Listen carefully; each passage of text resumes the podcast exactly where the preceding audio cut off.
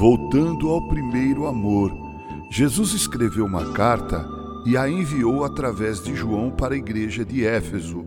Isso nós encontramos no livro do Apocalipse, capítulo 2, do verso 1 ao verso 7. Num dado momento desta carta, Jesus diz à igreja de Éfeso: Tenho, porém, contra ti que abandonaste o primeiro amor. Mas antes de dizer isso, Jesus enalteceu algumas virtudes daquela comunidade. Ele disse a respeito dela: Conheço as tuas obras, tanto o teu labor como a tua perseverança, e que não podes suportar homens maus, e que puseste à prova os que a si mesmos se declaram apóstolos e não são, e os achaste mentirosos, e tens perseverança, e suportaste provas por causa do meu nome, e não te deixaste esmorecer. Quantas virtudes, mas um senão eles haviam abandonado o primeiro amor. Em meu entendimento, o primeiro amor tem a ver com a nossa conversão.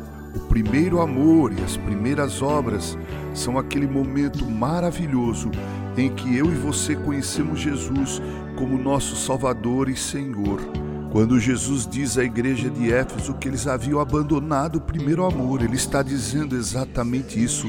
Vocês se esqueceram daqueles primeiros momentos nos quais vocês me conheceram e eu os conheci, e como tudo começou. O primeiro amor também tem a ver com a nossa santidade. Com a mais absoluta certeza, os irmãos da igreja de Éfeso experimentaram não apenas uma mudança na sua forma de ver o mundo, mas experimentaram também uma mudança na forma como passaram a viver no mundo. Quando um casal se casa, tanto o esposo quanto a esposa deixam a vida de solteiros e passam a viver a vida de casados com uma agenda diferente. Agora um vai se dedicar ao outro. É isso que significa o primeiro amor: conversão e santificação. Mas o primeiro amor também tem a ver com a nossa frutificação. Não há nada mais encantador na vida cristã do que produzir outros discípulos para Jesus. Na verdade, a evangelização e o discipulado é uma forma de refinamento espiritual. A poesia de Estênio Márcios é interessante ao retratar a figueira com folhas e sem frutos, o que ilustra bem a vida de muitos cristãos que são muito certinhos do ponto de vista moral, mas não frutificam. Estênio Márcios escreveu Confissões de uma Figueira. Ele diz: Ele veio a mim procurando por frutos veio a mim. Estendeu sua mão, percorreu minhas folhas, meus ramos, nada encontrou. Foi tão triste, mas nada encontrou. Mal podia acreditar. O sol bateu e eu me escondi, a chuva em mim e eu me encolhi. Terra boa nas minhas raízes, mas eu não frutifiquei. De que me vale tantas folhas? Vistoso verde, inútil e belo. E agora o que é que eu vou dizer?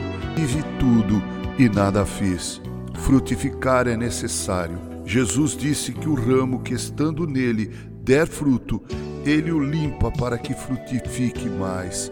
Amados irmãos, é preciso que voltemos àquele maravilhoso dia de nossa conversão, ao primeiro amor. É preciso que zelemos por nossa santificação pessoal e que, como consequência de tudo isso, produzamos filhos espirituais. Que Deus se apiede de nossas almas e que possamos orar como fez Abacuque. Aviva a tua obra, Senhor, no decorrer dos anos e no decurso dos anos, faze-a conhecida. Na tua ira, lembra-te da tua misericórdia. Abacuque 3, parte B, do versículo 2. Que assim Deus nos abençoe. Reverendo Mauro Sérgio Aiello.